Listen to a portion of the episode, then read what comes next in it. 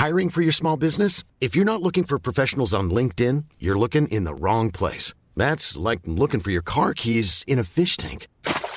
LinkedIn helps you hire professionals you can't find anywhere else, even those who aren't actively searching for a new job but might be open to the perfect role. In a given month, over 70% of LinkedIn users don't even visit other leading job sites. So start looking in the right place. With LinkedIn, you can hire professionals like a professional. Post your free job on linkedin.com slash people today.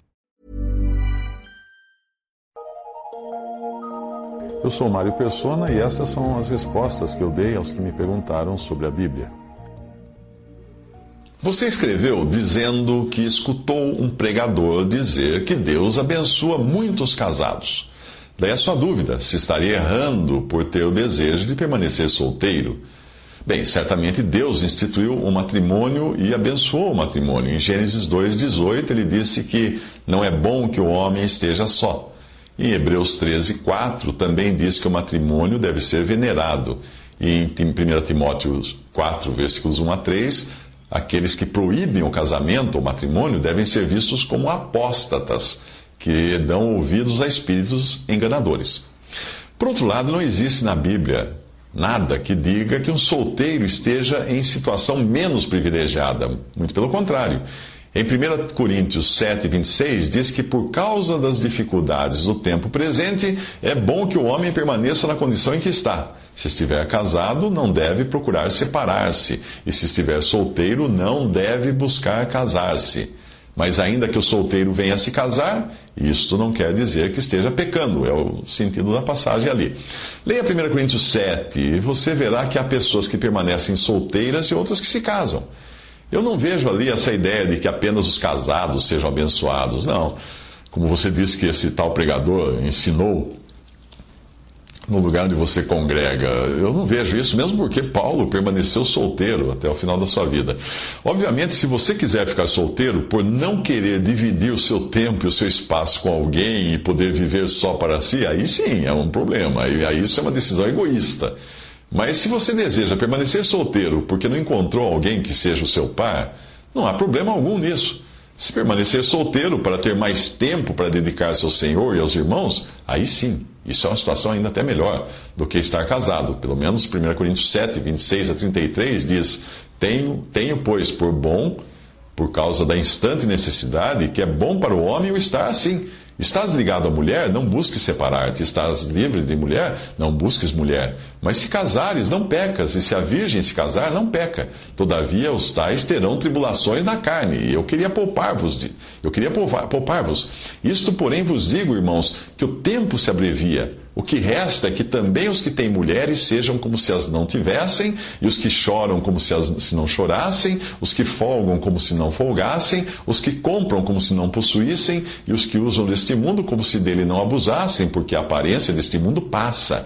E bem quisera eu que estivesse sem cuidado. O solteiro cuida das coisas do Senhor, em como há de agradar o Senhor, mas o que é casado cuida das coisas do mundo, em como há de agradar a mulher.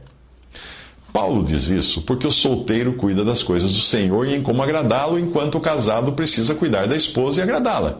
Mas veja bem, que ele diz isso do solteiro que cuida das coisas do Senhor. Ele não está dizendo isso do solteiro que fica assim, solteiro, para ter mais tempo para se divertir ou para evitar os aborrecimentos da vida de casado. Porque existem esses também que preferem ficar solteiros por motivos egoístas. Na nossa época, muitos preferem ficar solteiros ou até mesmo entrar em relacionamentos casuais uh, e sem compromisso, por puro egoísmo e não por causa dos interesses do Senhor. Tudo o que Paulo está dizendo em 1 Coríntios 7 é em relação à proximidade da vinda do Senhor e à urgência em servi-lo da maneira como estamos, sol, solteiros ou casados. Resumindo, qualquer que se, qual, qual, quaisquer que sejam os planos para a sua vida, o Senhor deve vir em primeiro lugar e a vontade dele deve ser soberana. Se ele quiser que você se case por achar que você poderá servi-lo melhor nessa condição de casado, então ele colocará isso no seu coração, ele dará a você essa opção. Isto é, ele dará tanto desejo quanto os meios para isso. Caso contrário, ele também mostrará a você que assim é do desejo dele.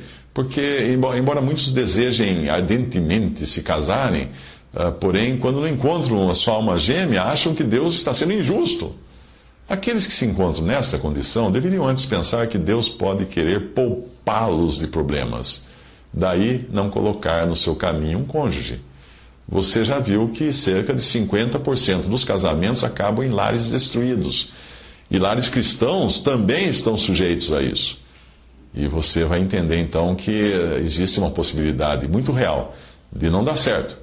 Por isso, quando Deus permite que você fique nessa condição, descanse nele. Descanse nele. Ele, ele está vendo uh, the big pictures, uh, como se fala em inglês, ele está vendo o cenário como um todo e não apenas hoje, esse momento seu. Todavia, casar-se apenas por querer ter uma esposa e uma família para si, ou para atender ao que a sociedade exige de você, ou então ficar solteiro para não precisar dividir o seu tempo e as suas coisas com alguém, são posições igualmente egoístas e nós devemos sempre investigar o nosso coração para ver o que realmente nós queremos, se é para a glória de Deus. Se você desejar casar-se para o Senhor ou ficar solteiro para o Senhor, então será a vontade dele e não a sua própria vontade que estará colocada no centro da sua vida. E é assim que deve ser.